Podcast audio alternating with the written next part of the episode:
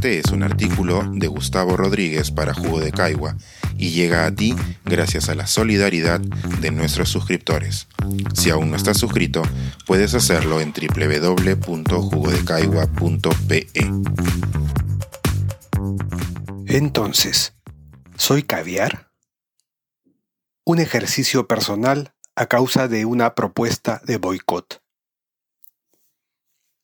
A diario usamos palabras comodín para hacernos entender dentro de un amplio rango de posibilidades de malinterpretación.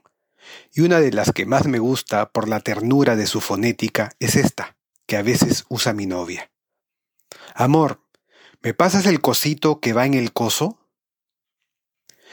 Todo elemento del mundo tiene alguna contraparte antipática y últimamente, en lugar de acostumbrarme con afecto, le he ido perdiendo paciencia a otra expresión comodín que en mi país se dispara a mansalva y con un blanco poco acotado. Me refiero al término caviar y sus derivaciones. En verdad, no tenía previsto escribir sobre esta inquietud hasta que alguien pretendió boicotear un curso de escritura creativa que impartiré próximamente, de esta manera en las redes. Abro comillas. Padre de familia, ya no pongas a tu hijo en la Universidad Católica. Mira a quién pone el centro cultural, a nuestro caviar escritor Gustavo Rodríguez. Cierro comillas. Ya es conocido que el término caviar tiene su origen en la expresión francesa gauche caviar, acuñada en los años del presidente Mitterrand para nombrar a los políticos de izquierda de clase social privilegiada. Con los años, la necesidad de nombrar la tendencia de ciertos privilegiados a apoyar causas que eran tradicionalmente etiquetadas como de izquierda fue encontrando sus versiones en otros países.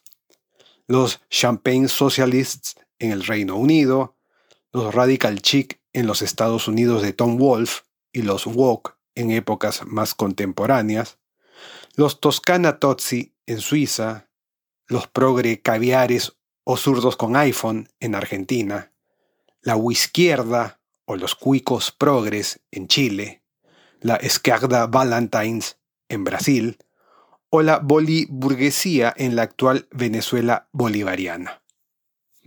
Es de notar que el Perú ha adoptado un término más corto y moldeable que redunda en la exitosa difusión de este concepto y que, además, podría ser uno de los países donde existe una mayor preocupación por esta idea. Si vemos que la referencia en Wikipedia es mucho más abultada cuando menciona a nuestro país.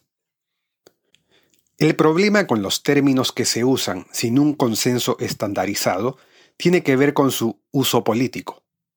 Cuando mi novia le dice coso al adaptador del enchufe, el proceso de aclaración no trae consecuencias sociales, pero decirle indiscriminadamente caviar a medio mundo, a veces con ferocidad, abona a un clima de polarización que nos está destruyendo literalmente como sociedad y como planeta.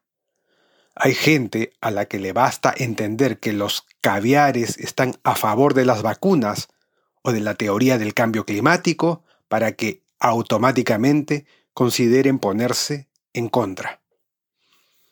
Quizá por ello, en aras de centrar mejor el significado del bendito término, hoy me propuse analizar mis propias convicciones para ver qué tanto me calza la etiqueta del boicoteador de las redes.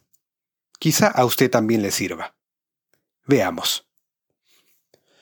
Soy consciente de que hay una mayoría de seres humanos que, sin pedirlo, han nacido en entornos precarios y muy alejados de comodidades que a otros les han venido con la cuna. Pretender que nuestra sociedad les otorgue oportunidades para que esas brechas dejen de ser escandalosas me hace caviar.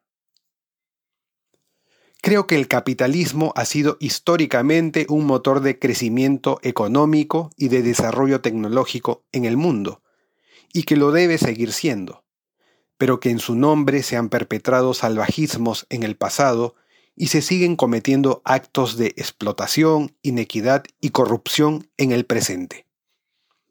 Querer que el capitalismo sea responsable y sea regulado para no tentar a los totalitarismos me hace caviar?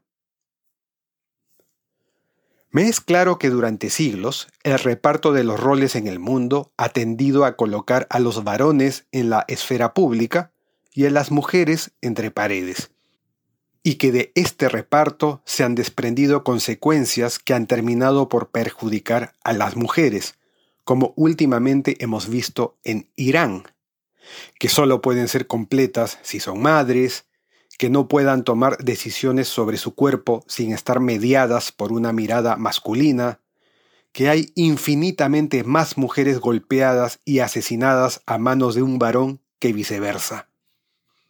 Querer que las mujeres, mis hijas por ejemplo, vivan en una sociedad más nivelada para ellas, me hace un caviar. Con los años he llegado a darme cuenta de que existe un importante sector de la población que ha nacido sin insertarse por completo en los dos cajones que me enseñaron cuando era niño. Mujeres que se enamoran de hombres y hombres que se enamoran de mujeres. Y que en medio existe un amplio rango al que no pertenezco, pero en el que viven millones de personas, amigos míos entre ellos. Querer que estas personas vivan sin sufrir, sin traicionar lo que son, buscando la felicidad como yo también lo hago, ¿me hace caviar? He notado también que en mi país existe un uso especial del término que hoy nos convoca para referirse a los profesionales que trabajan o brindan asesorías al sector público si consideramos que el Estado suele ser el mayor empleador y contratante de servicios en todo país. Creer que la gran entidad que gestiona nuestra cotidianidad busque contratar personal con base en méritos profesionales, sea cual sea su orientación política, ¿me convierte en alguien pro caviar o caviar? Finalmente, haber creído que la señora candidata que en tiempos de Kuczynski propició la larga crisis política en la que hoy estamos no merecía la presidencia, porque no se premia a quien dinamita un sistema. ¿Me hace caviar? Me hace caviar pensar que, así como los votantes de García no fueron responsables de la hiperinflación de su gobierno, los que votaron por Castillo no son los causantes de las decisiones que tomó una vez en el poder? Me hace caviar señalar que Pedro Castillo está desmoronando el poco aparato público que tenemos y que hay muchos indicios de que está haciendo clientelaje barato. Y también remarcar que el Congreso no ha estado a la altura para hacer oposición por preocuparse de servir a sus intereses particulares, y que lo mejor sería que se vayan todos buscando en el proceso reformar nuestro sistema? Si dentro del radicalismo que va adoptando el mundo resulta que el bendito vocablo termina por encerrar todas estas creencias mías, pues tendría que aceptar la etiqueta, aunque a regañadientes. No dudo de que ante mi testimonio no faltará quien, por ejemplo, al conocer mi postura a favor del capitalismo responsable, me llame facho alegremente. Un reduccionismo infantil capaz de dividir el mundo solo entre apaches y vaqueros, y, sorprendentemente, capaz también de unir a radicales o autoritarios que no se darían la mano si se vieran, como cuando el término caviar es usado con desdén tanto por un empresario conservador de la ciudad como por un dirigente prochavista del campo. Refiriéndose a mí, los imagino clarito diciendo, ataquemos a ese coso.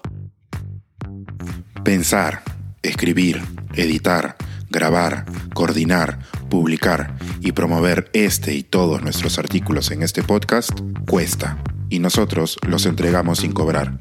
Contribuye en www.jugodecaigua.pe barra suscríbete y de paso espía como suscriptor nuestras reuniones editoriales.